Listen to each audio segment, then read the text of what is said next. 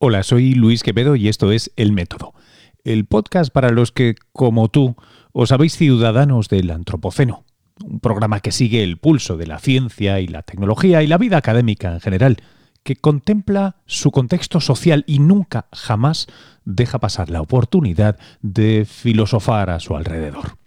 Si le sumas unos micrófonos, son los ingredientes fundamentales para orientarnos colectivamente en esta interesante crisis climática, energética, industrial y política, en definitiva cultural, en la que nos encontramos los humanos en el siglo XXI.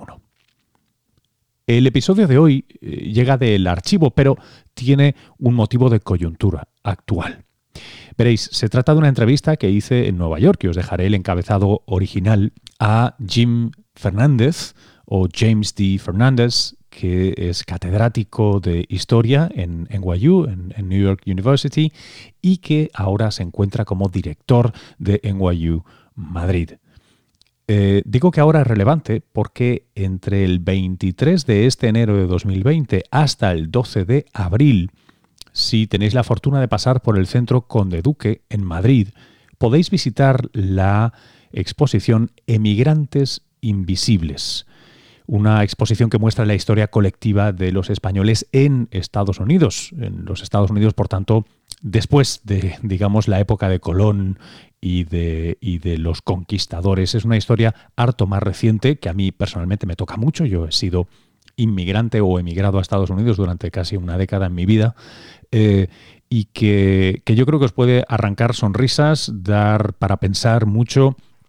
Y es un trabajo, obviamente, historiográficamente, académicamente maravilloso, que por cierto también firma, no me quiero olvidar, Luis Argeo, que es el, compañero de James en este, en este proyecto. Hay un libro, hay una web, pero sobre todo si podéis pasar por Conde Duque hasta el 12 de abril, os animo muchísimo a que la visitéis.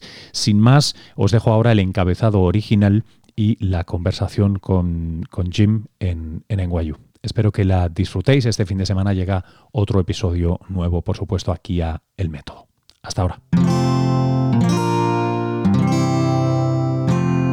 Cuando presenta El Método con Luis Quevedo.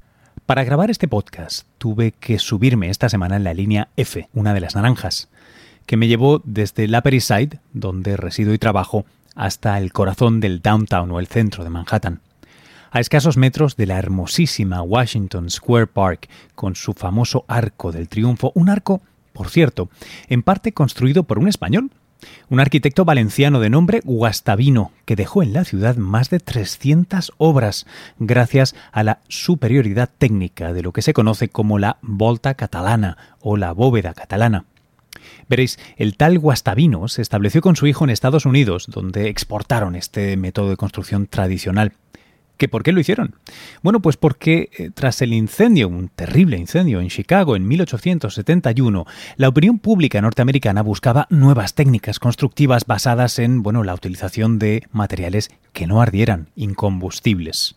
Uno de ellos, claro, era el hierro, el metal, que ya se usaba y del cual la verdad los arquitectos aquí norteamericanos pues eran verdaderos maestros. El otro era la tierra cocida. Y en su uso estructural, Guastavino era un monstruo un genio. ¿Por qué os cuento esto? Pues porque asumo que una mayoría de vosotros no conocerá la historia de Guastavino, o al menos que hay más de 300 obras de ese arquitecto en Nueva York, que algo tan icónico como las bóvedas de la Estación Central de Nueva York que aparecen en tantas películas y series están hechas con esta técnica y por ese hombre. En definitiva, que la historia de los españoles que emigraron a Estados Unidos es poco o muy, muy poco conocida. Ahí es donde entra Jim. James Fernández, o Fernández, debería decir, profesor en el Departamento de Literatura y Lengua Española en NYU, la Universidad de Nueva York. Fui a su oficina en esa línea F de metro, una oficina que se halla apenas un tiro de piedra de la obra de Guastavino en Washington Square Park. Su oficina se halla también llena de documentos que narran las innumerables historias de los españoles que se establecieron entre mitad del siglo XIX y del XX en Estados Unidos. De los que, si lo pienso, de algún modo, me precedieron, nos precedieron a los muchos que hoy estamos aquí. Sus historias son arrebatadas del olvido gracias al trabajo que durante años ha llevado a cabo Jim junto a Luis Argeo, un cineasta español. Ellos hace poco publicaron un libro que os voy a recomendar en este podcast y que encontraréis eh, un enlace al mismo en las notas eh, de este episodio. Hoy, pues vamos a conversar sobre memoria e historia, sobre su recuperación y su recreación. ¿Dónde empezar esta historia? Bueno, tal vez con una de las cifras más sorprendentes que tiene Jim. Del número de españoles que vienen a las Américas entre 1850 y 1930. Las Américas ya independizadas, con, con excepción de Cuba y Puerto Rico, ¿no? las repúblicas americanas, antes colonias españolas, reciben en esos 80 años a 4 millones de españoles. 4 millones de españoles, que es una suma muy superior a la de los españoles que cruzaron el Atlántico entre Colón y 1850. La presencia masiva de cuerpos españoles en las Américas es un fenómeno postimperial y es un fenómeno bastante reciente. O sea, es de entre 1850 y 1930 cuando realmente hay un trasvase poblacional de España a las Américas. Y la historia que yo estudio, que es la de los que llegaron a Estados Unidos, es un pequeño apartado de esa gran diáspora de cuatro millones de, almas.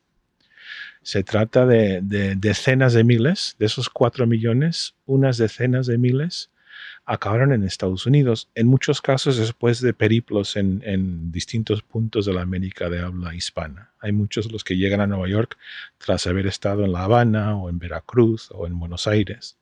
Tal es el caso de mi abuelo, que emigró de, de Asturias a La Habana, aprendió a ser tabaquero, a hacer puros en La Habana, luego oyó que había más oportunidad o que el sueldo era mejor en Tampa, Florida, y da el salto a Tampa, Florida y no sabemos muy bien por qué, probablemente por historias laborales. El trabajo es lo que realmente mueve a esta gente. Eh, se traslada de Tampa a Nueva York más o menos en el año 20, que es cuando va a esa romería del centro asturiano y conoce a su Carmen. Cuéntanos un poco más sobre, sobre Tampa. Tampa es un lugar muy especial para esta inmigración española, ¿verdad? Sí, sí, es uno de los nexos más, más importantes. Em, Tampa en realidad, en 1886, la ciudad de Tampa ni siquiera es ciudad, es un poblado con menos de mil habitantes, 1886. En ese año, un pequeño grupo de empresarios españoles, dueños de fábricas de puros en, en Cuba, deciden montar fábricas en Tampa. Es una historia complicada, pero tiene que ver con... Buscaban un sitio en Estados Unidos para hacer puros cubanos, en parte para evitar eh, aranceles. O sea, el puro fabricado en Cuba se vendía carísimo en Estados Unidos porque había una tarifa, un, impuesto, vamos. Entonces les convenía, a los fabricantes de puros en Cuba les convenía importar hoja de, tabaco y fabricarlos en Estados Unidos. Porque la hoja sin ningún problema se podía traer. la hoja se trae y si, se trae a un sitio de, humedad y con buenas condiciones, se conserva y, no pasa nada. Entonces el primer experimento lo hicieron en Cayo Hueso. Eh, los grandes, el, que funda la ciudad de Tampa, la, ciudad moderna de Tampa, bueno, hay, una, hay, una, hay un barrio de Tampa que se llama Ybor City.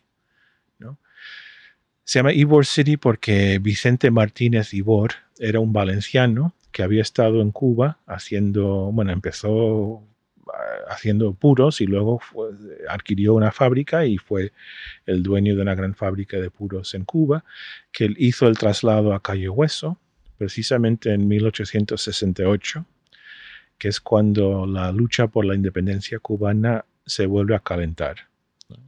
Cuba, Cuba llevó todo el siglo XIX buscando su independencia, pero lo que, lo, que los historiadores llaman la Guerra de los Diez Años va del 1868 al 78.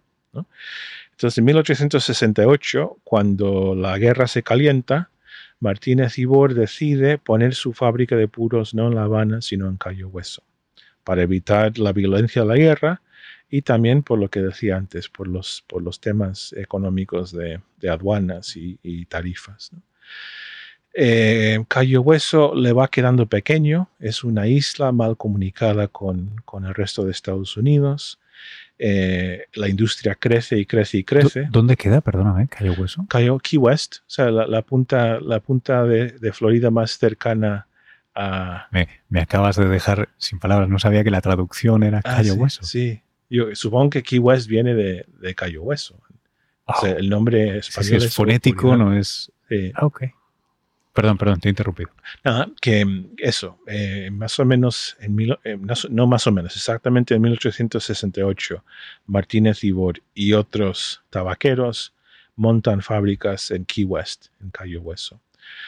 Esa localidad eh, no les satisface, está mal comunicada con, con, el mercado, el gran mercado que es Estados Unidos, y buscan un sitio mejor comunicado, con mejores condiciones para montar una, un, centro de fabricación eh, tabaquera. Y dan con este pequeño poblado de 700 almas eh, que se llamaba Tampa, eran pescadores, vivían ahí todavía indígenas, y deciden mm, que ahí van a montar esta nueva industria. Y en pocos años importan a decenas de miles de trabajadores, en su mayoría cubanos o españoles, y cuando digo cubanos, muchas veces son hijos o nietos de, españoles, ¿no?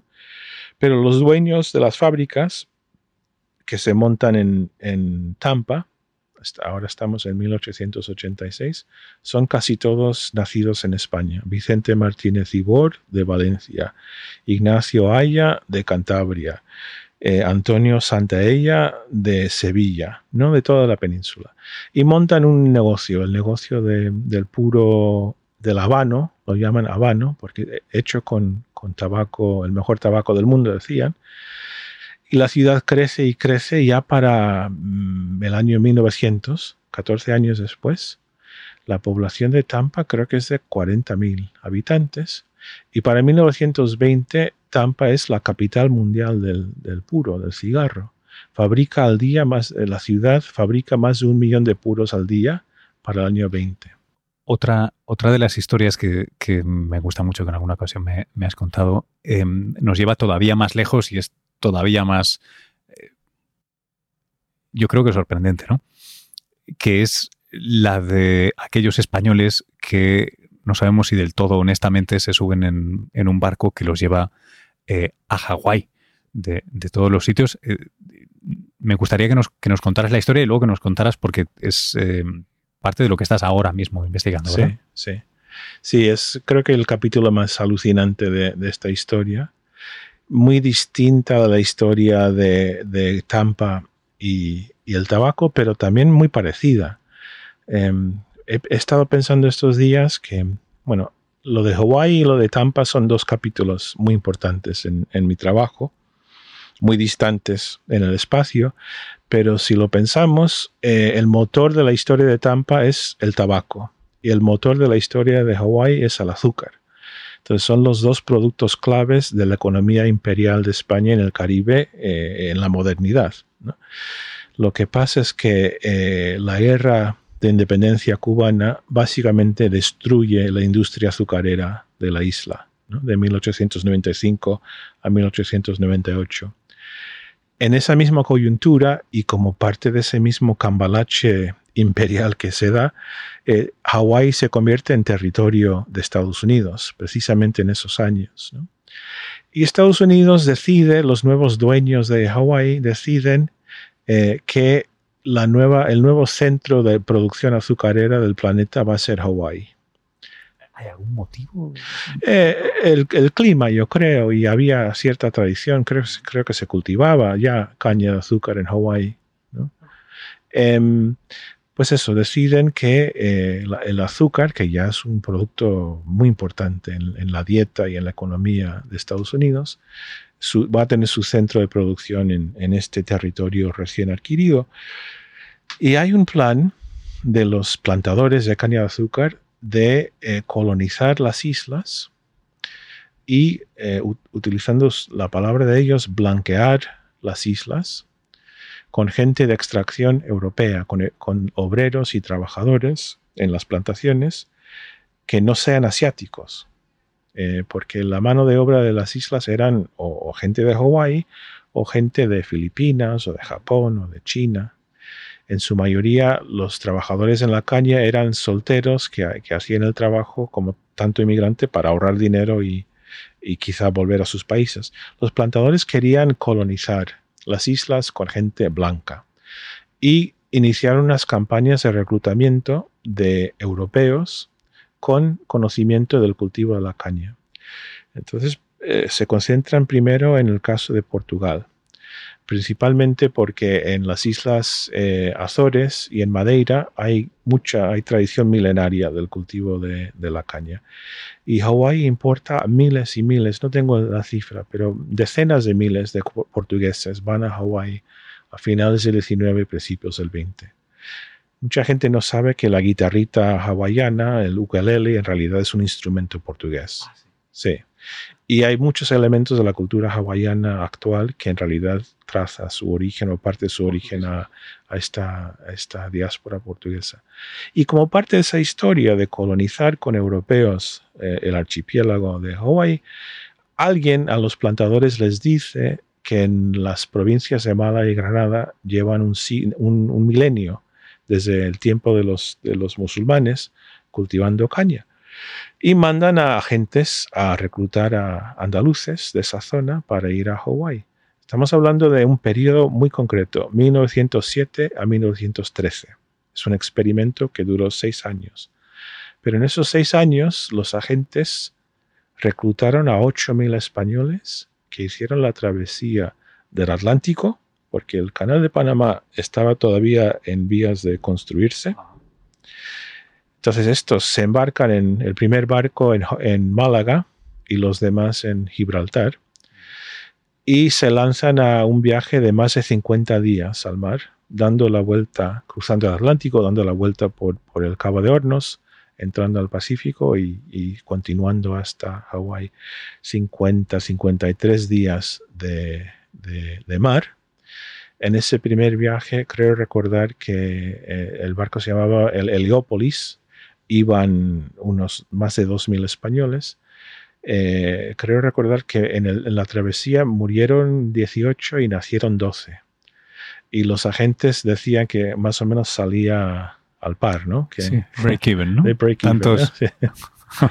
wow, imagina, te imaginas este, las condiciones que deberían ser, sí. Terrible. Entonces ese experimento duró seis años, eh, finalmente llevaron a eso, unos 8.000, como estaba el campo español en esos años, estaba en, una situación terrible.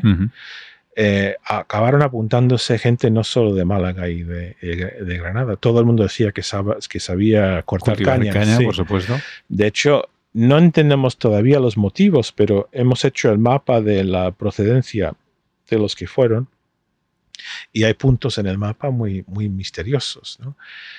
En la provincia de Salamanca eh, hay una pequeña... Gente que cultiva caña de azúcar. Que no, cultivaba, pero decía que sí. Decían que sabían trabajar, ¿no? Y cortar, ¿qué, más da cortar trigo que, caña? Decían.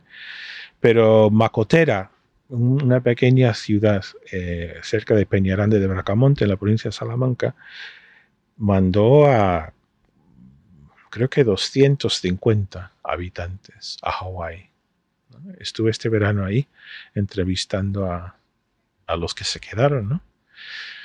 Em, y, Zamora, eh, bueno, Extremadura, de Extremadura fueron bastantes, claro, de, Andalucía, pero también de, Valencia. se, se, corrió la voz de que había esta posibilidad, te pagaban el viaje. Pagaba bien prometían pagar bien. En realidad pagaban bien, sonaba bien lo que ofrecían, pero los españoles no, conocían tampoco lo que les iba a costar todo. Entonces, hay informes del cónsul español. España tiene un cónsul en Honolulu que más o menos intenta velar por los intereses de los, de los españoles, que, hizo unos informes diciendo que, que, eran creo que 24 dólares al mes, que parecía una fortuna pero dar de comer a, una familia también costaba una fortuna. Era uno de estos arreglos en los que tú vas en la expedición, digamos, y cobras un salario, pero le tienes que pagar a la compañía por alimentos, por alojamiento. Por... En muchos casos sí, sí, sí. Eh, vivías en, una casa eh, de la compañía que supuestamente después de X años iba a ser tuya. pero sí, eh, tenías que comprar casi a la fuerza en la tienda de la compañía y todo, todo se quedaba en ese circuito cerrado, ¿no? ¿Qué, les pasa una vez llegan allí? Pues la mayoría descubren que esa fortuna que, les, que se les había prometido eh, es mucho dinero, pero que no, que no, no da de sí, o, por, o por, por, lo, por, lo, menos no tanto como pensaban. Y oyen hablar mucho de un sitio que está relativamente cerca donde se puede vivir mejor, que es California. Y en muy pocos años, de los 8.000 pensamos que entre 6 y 7.000 dan un segundo salto a California, donde se dedican también a, principalmente a la agricultura.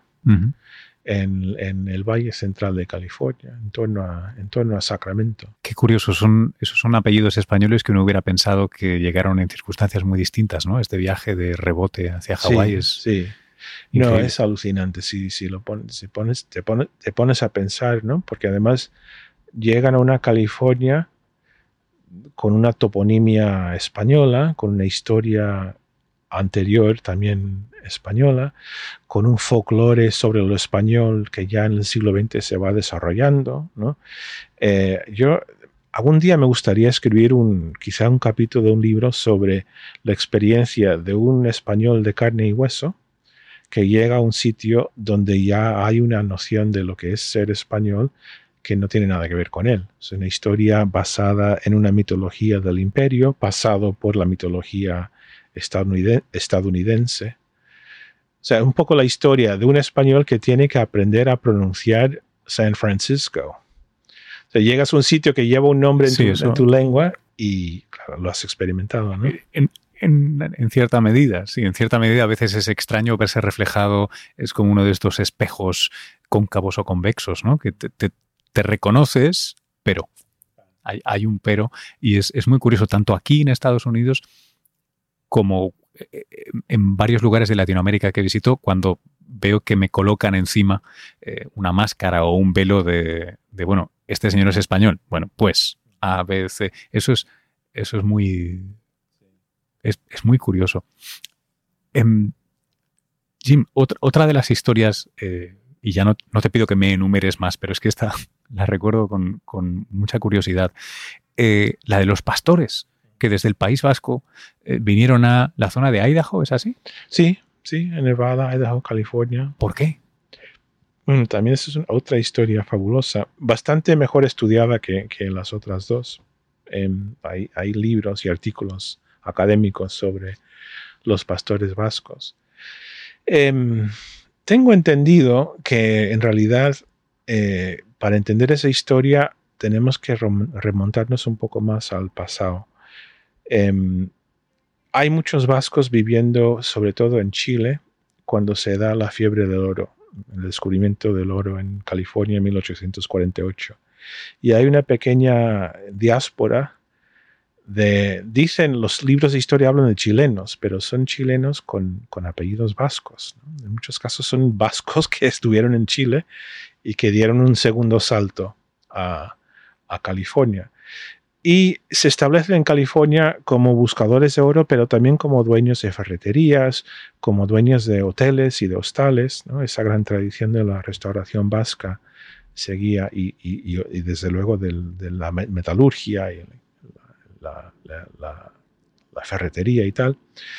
Eh, y yo creo que esa, primera, ese primer paso de alguna manera contribuye a la llegada después de pastores vascos que vienen un poco reclamados por esos vascos que ya están ahí.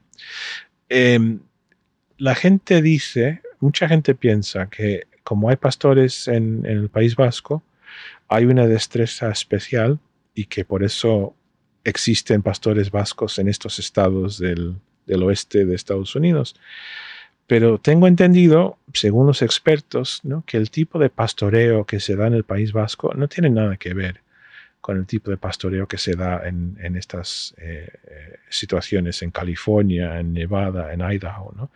Y que en realidad si los vascos tenían destrezas en ese tipo de pastoreo era por su paso, era debido a su paso previo por Argentina o Chile, donde se da el pastoreo en, estas grandes extensiones de tierra, eh, porque los pastores iban caminando con los rebaños tres meses para, para pastar durante el invierno y volvían eh, a otros sitios para pastar durante el, durante el verano.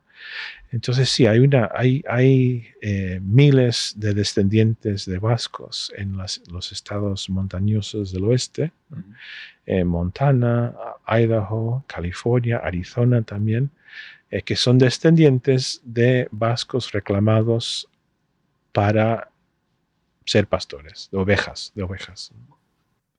algunas de estas historias, o, casi todas estas historias, eh, y mucho material documental, muchas veces muy chocante, y ahora hablo como, como español, ¿no? Que imágenes que jamás me hubiera pensado. Eh, yo recuerdo un, creo que lo voy a llamar folleto o algo así, de una eh, organización de españoles, em, además creo que era parte de, vascos, ¿no? Que cómo, cómo, va evolucionando a lo largo de los años cuando hacen un festival y cómo se va americanizando cada vez más los logos, la manera de, hablar, tal, ¿no? Cómo hay esa eh, aceptación de la cultura e integración que son fascinantes y que forman parte de un, de un libro súper, súper bonito que, que junto con Argeo habéis publicado que se llama Los, los Inmigrantes Invisibles. Cuéntame un poquito de, dónde surge y, qué hay en ese libro. Sí.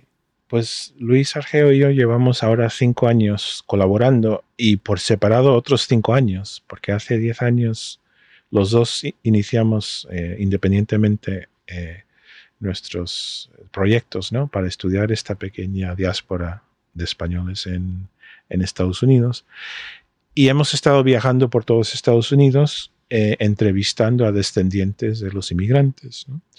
Em, aprendemos de su existencia ahora principalmente gracias a Facebook. Tenemos una página de Facebook que muy pronto vamos a llegar a 12.000 seguidores y se ha convertido en la fuente de información de, eh, de, contactos para nosotros. ¿O se encuentran eh, buscando nos, nos escriben, nos escriben. Yo eh, ponemos, ahora estamos poniendo al día tres posts, pero llevamos tres años poniendo cuatro posts al día de nuestro archivo, en, base son enlaces de artículos de interés y, hemos ido cultivando a un grupo de seguidores que, como digo, va a llegar pronto a 12.000.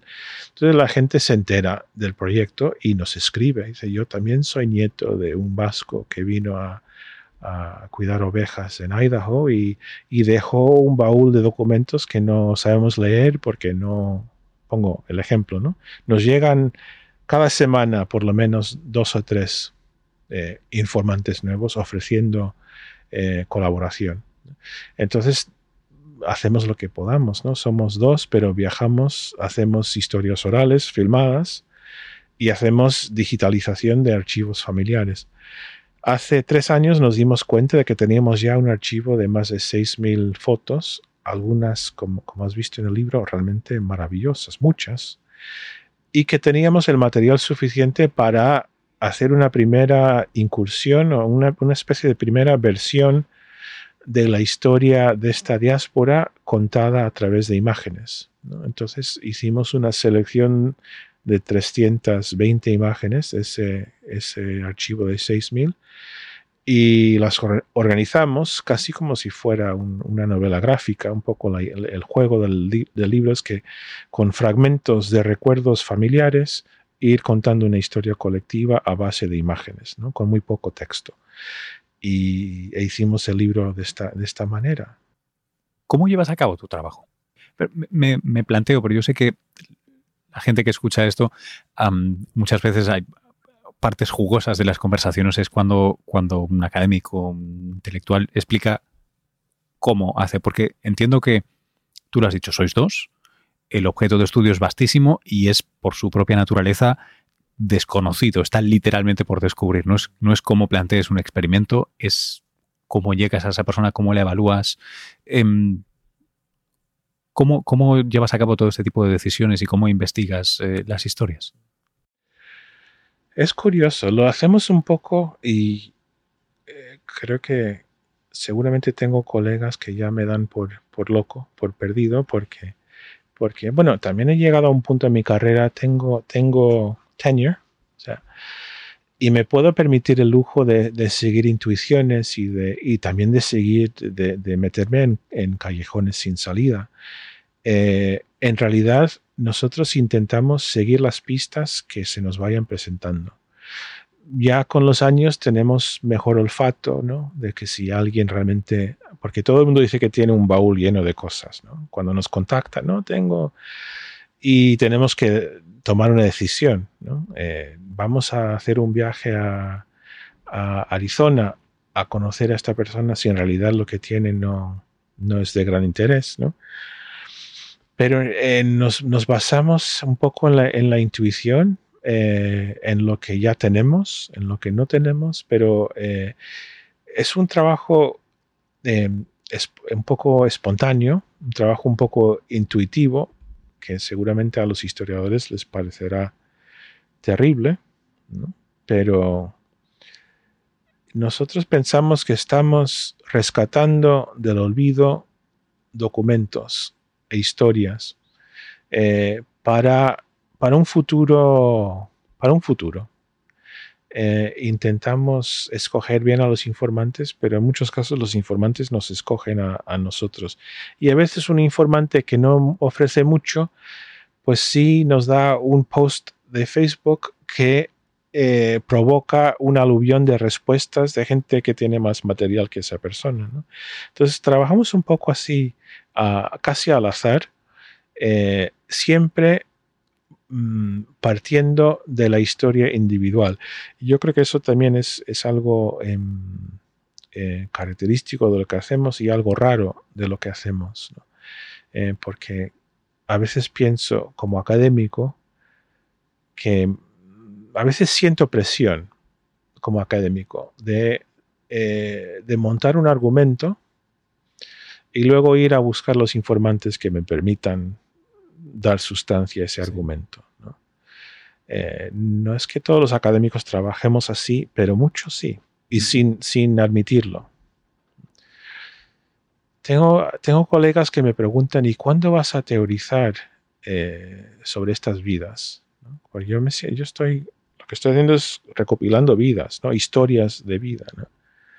Y hay algunos colegas que echan en falta esa, esa mm, articulación de mi parte de una teoría de la vida. Y yo lo que, lo que les suelo decir es que la teoría que tiene esa persona sobre propia vida, sobre su propia vida, por ahora me basta. Yo no, no necesito, no siento la necesidad de teorizar sobre la vida de mis informantes. Lo que a mí me interesa es cómo teorizan ellos sus propias vidas, porque cada uno tiene una teoría de su vida. Cada uno tiene una narración con unos presupuestos interesantes. Es impresionante la cantidad de errores históricos que hay en las narraciones que nos dan estos personajes, ¿no? Y algún historiador podría decir, qué horror, están dando eh, información eh, falsa, y, equivocada. Y yo digo, no, no, no, eso hay, hay que poner una, una, nota y decir, bueno, en realidad la guerra civil no ocurrió en 1910, como dice la informante, mm. pero el hecho de que la informante piense que la guerra civil ocurrió antes de, de que vino su padre en el 15, eso me parece muy importante y, muy, es, y es muy mm. importante documentarlo y ver cómo ese detalle equívoco forma parte de una teoría, un relato de vida. Es, muy interesante, de repente me, recuerda esta idea de que la memoria desde el punto de vista eh, neurológico ¿no? Es, un proceso reconstructivo siempre. O sea, la, memoria no se accede, no está como el libro escrita, no, no es explícita. Ah, y parece que de alguna manera juegas en ese, en ese gris de casi ver el proceso narrativo, histórico o historiográfico personal de cada uno de tus sujetos y ver cómo, cómo, porque supongo que esos, esos sesgos o esos errores o esos eh, tienen un significado muy claro, porque de nuevo es un proceso reconstructivo. Si dice que fue antes de que su padre viniera, algún significado tiene, aunque esté equivocado. Exactamente, exactamente. Por, por ejemplo, casi todos los descendientes una pregunta que hacemos en el cuestionario básico, ¿no? Es que eh, vuestros padres o vuestros abuelos vinieron de España con intención de quedarse o vinieron para hacer dinero y, volver. y casi todos siempre nos dicen, a veces un poco ofendidos incluso por la pregunta, no, no, no, no, mi padre vino a hacerse americano. salió de esa aldea en Cantabria sabiendo que su destino era eh, ser un americano de clase media en, Canton, Ohio. ¿no? Y eso nunca es cierto. Y además, muchas veces... Es lo que nos contamos. es lo que es que necesitamos contárnoslo, sí. E igual incluso el mismo inmigrante eh, llegó al punto de contárselo así a, a sus hijos, porque en cierto, cierta coyuntura le convenía hacerlo. Igual llegó a creérselo, ¿no? Pero lo, maravilloso de los archivos es que el, archivo sí queda ahí. Entonces, cuando alguien te dice, mis padres vinieron sabiendo que se iban a quedar, y luego te entrega un tocho de documentos que son cartas mm, de, entre aquí y España, ¿no?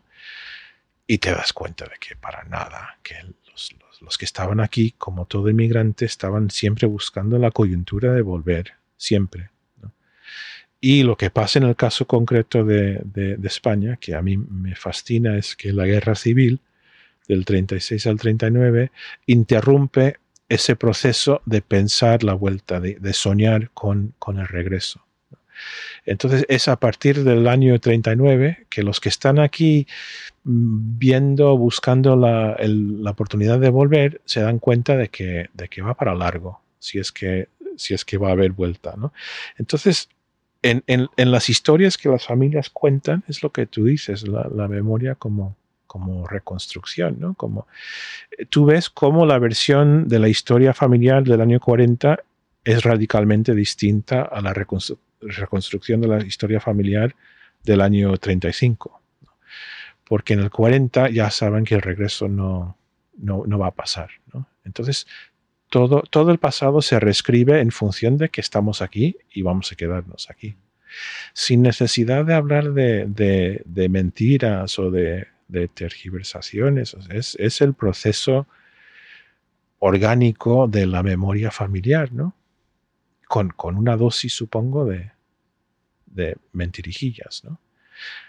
Tenemos un, caso de, que a mí me parece emblemático, ¿no? de una señora que en California que nos dijo, eh, os quiero enseñar el objeto de mi padre que era su talismán, su amuleto de la, de la buena suerte. Y es algo que se trajo cuando emigró a Estados Unidos en, el año 20, 1920 va a otra habitación y regresa con una figurita de bronce de un niño miliciano con puño en alto y con la otra bandera, eh, la otra mano eh, dispuesta a, coger una, una, bandera. Yo conozco el objeto, lo he, tenido en mis manos. Es un objeto de la guerra civil, acuñada en Barcelona, el mes petit de tots, el más pequeño de todos, tiene una historia muy, muy conocida.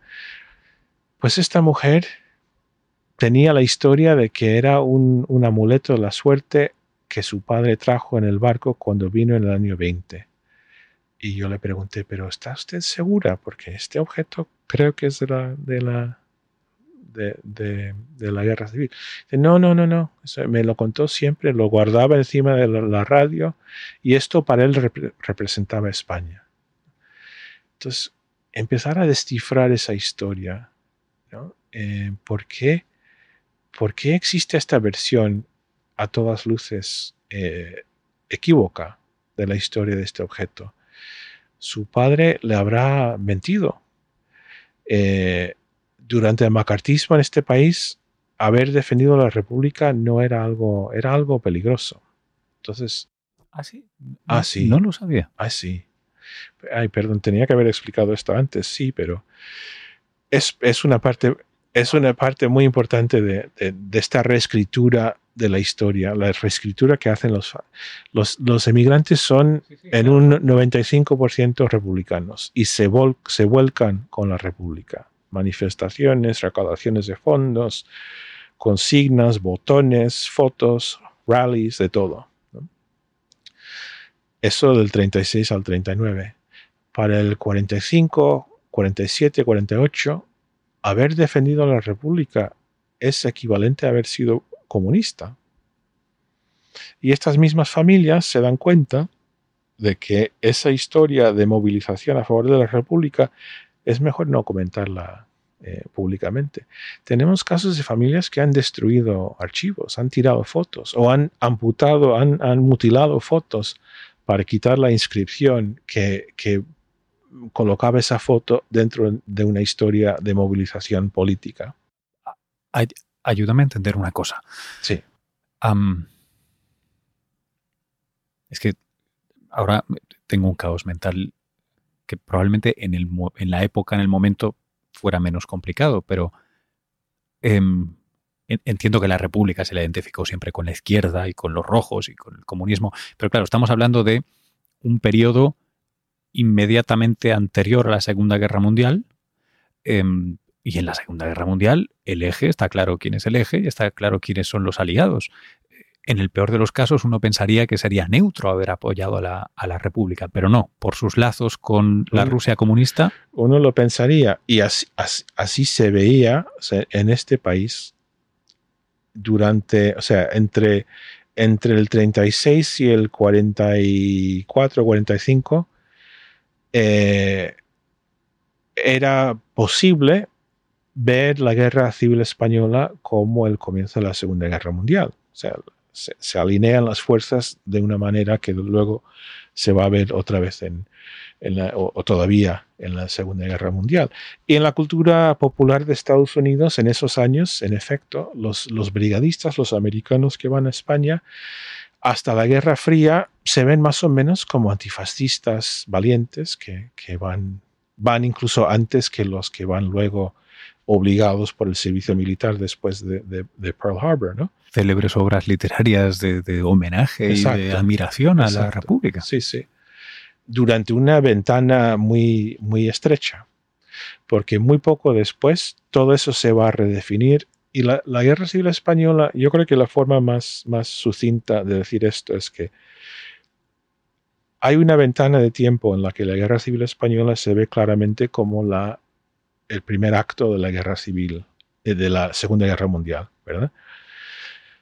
Ya para los años 50, por, por razones que habría que estudiar con cuidado, la guerra civil española se ve más como la primera batalla de la, Guerra Fría, donde el comunismo se opone a la democracia. La democracia siendo, perdóname, eh, los aliados. Franco en este caso, su proxy siendo Franco. Bueno, Franco mismo se, reubica muy hábilmente después de la Segunda Guerra Mundial para parecer, por parecer un gran aliado de, las, de Estados Unidos y un gran, un gran enemigo del comunismo. El caso es que en el, caso de estas familias, eh, los inmigrantes tienen archivos familiares que documentan de una forma vibrante una movilización a, favor de una fuerza política que queda eh, en entredicho durante la Guerra Fría. Y nosotros escuchamos historias que es un déficit de la memoria histórica, pero en Estados Unidos. Nos enseñan fotos de desfiles del primero de mayo, una foto, obviamente, a una, una bandera republicana, puños en alto, tal, y nos dice la dueña de la foto, creo que es un 4 de julio, So, Fourth of July Parade. El día de la independencia. Sí, el día del patriotismo. Y uno tiene ganas de decir, pero, pero señora, por favor, esta es una celebración obrera eh, izquierdista, ¿no? No es una, un Fourth of July. Pero en, el folclore familiar, seguramente cuando se comentaba esa foto, ah, eso es un Fourth of July Parade o no sé qué. Es, es fascinante. Y así con mucho, ¿eh? Con, eh, hay, hay las, las, circunstancias históricas van generando las condiciones para que el recuerdo se, se transforme, como empezamos con el tema de, del regreso. Es feo, hoy en día parece muy poco patriótico decir, mi abuelo vino aquí con ganas de hacer mucho dinero y de volver a su país. Para, para que un americano hoy en día diga eso, cuesta porque, porque hay una presión. Bueno, como americano es va contra la narrativa de la tierra de oportunidades, donde cualquier inmigrante puede reinventarse y, y, hacer su vida, ¿no? Claro. Y además, si la persona quiere eh, hablar mal de los inmigrantes actuales, porque en muchos casos se da, tristemente, esta gente que está a una generación de la miseria, con padres o abuelos inmigrantes, y sin embargo despotrican contra los inmigrantes hoy en día, a veces lo hacen con esta falsa distinción de que mis abuelos vinieron para quedarse, para hacerse americanos, y estos vienen porque quieren hacer dinero y volver a sus países. Y dice, pero señora, las cartas que usted me ha dado demuestra que durante la República tu abuelo quiso volver, pero no lo hizo por tal cosa. y claro, eso no, no cabe en el relato familiar. Es curioso ahora, pero en, en los tiempos que corren, Supongo que es un tema perenne. ¿eh? En el fondo podríamos tener esta conversación hace 5, 10, 15, 25 años. Así que tal vez no es la formulación más afortunada la que he escogido, pero en cualquier caso, hoy sí que aquí en Estados Unidos estamos en preelecciones. En Europa una crisis de inmigración seguramente como no se ha visto, dicen desde la Segunda Guerra Mundial.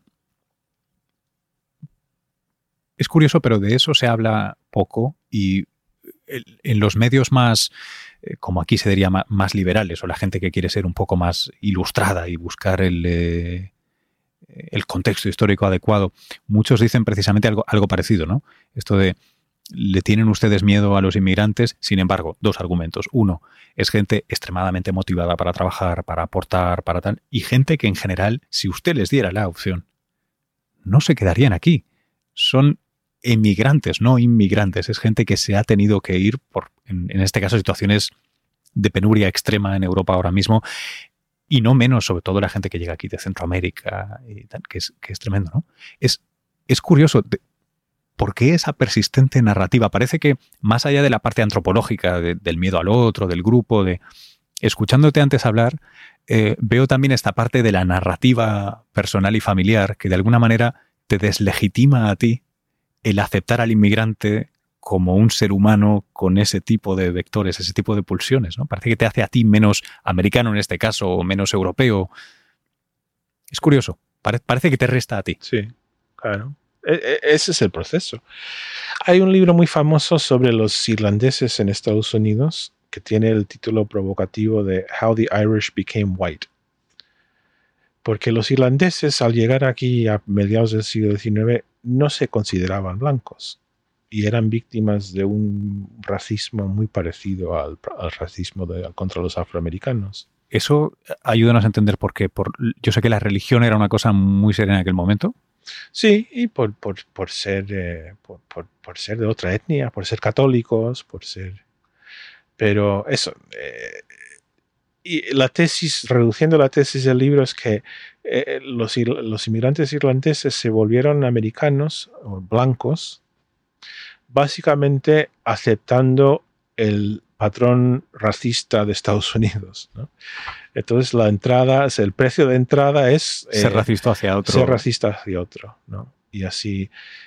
Y nosotros, pues es hipótesis, ¿no? Como digo, y como trabajamos con casos concretos es difícil teorizar y, generalizar, pero yo creo que hay algo parecido en el caso de nuestros españoles, porque lo que veo sobre el terreno con los inmigrantes que están aquí en Tampa conviviendo con cubanos, en Nueva York con puertorriqueños, en California con mexicanos, eh, veo muy poco prejuicio. se, consideran hermanos simplificando un poco, seguro que había de todo, ¿no? Yo veo más, veo más ganas de distinguir al español del mexicano en la segunda y tercera generación que en la primera. La primera generación eh, había más posibilidad de que dijera nuestro club será más grande si, si es un club de hispanos y tendremos más pues más mejores fiestas si quieres, ¿no? Si es un club abierto. ¿no? Eh, los hijos dicen, mis padres no son mexicanos, son españoles, ¿no? Te lo dicen con... Europeos. Sí. Eh, y yo creo que hay algo de eso, que la asimilación, cuando hablamos de la asimilación, que se da de una forma muy nítida en el caso de los españoles y sus, descendientes, la asimilación significa también la asimilación de, de patrones racistas, ¿no? Entonces, hablar mal del mexicano eh, para un hijo de españoles, pues te, da, te puede dar más categoría dentro, dentro de un, un, ambiente viciado, pero, pero real. Acceder a, a, la aceptación puede significar ese gesto de rechazo, como, como has dicho. ¿no? Y entonces hay una manera, hay una manera de, cuadrar este círculo, de, eso sí que es teorizar ¿eh? completamente, pero ¿cuál es la escapatoria, aunque sea ficcionalmente? ¿Cómo puede uno integrarse, formar parte, contribuir a esta sociedad, eh, que es la americana en este caso, de la que estamos hablando, la estadounidense, sin necesariamente entrar en connivencia con cosas que tal vez eh, estén tan distantes. Ya no es solo cambiar la narrativa de mm. yo me vengo por unos años, pero me vuelvo a, bueno, creo que me voy a quedar. Yo mismo he cambiado mi narrativa, llevo apenas seis años aquí y he cambiado mucho mi narrativa y lo he visto conscientemente. Seguramente me olvidaré de ello dentro de diez años y, ya seré coherente. Em, ¿Qué le cuento a mi hija? ¿Cómo, ¿Cómo no la ayudo a ser racista si por desgracia el paradigma reinante sigue siendo este en la sociedad? Hmm. Vaya pregunta. ¿eh?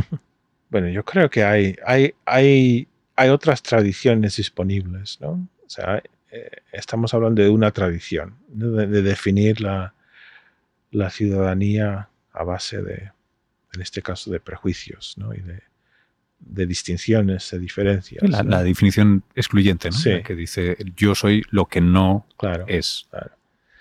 Pero también en este país hay una tradición, por suerte, muy, muy fuerte de una, una ciudadanía, un concepto de ciudadanía procesal, que tiene que ver con ser ciudadano significa seguir eh, ciertas formas legales.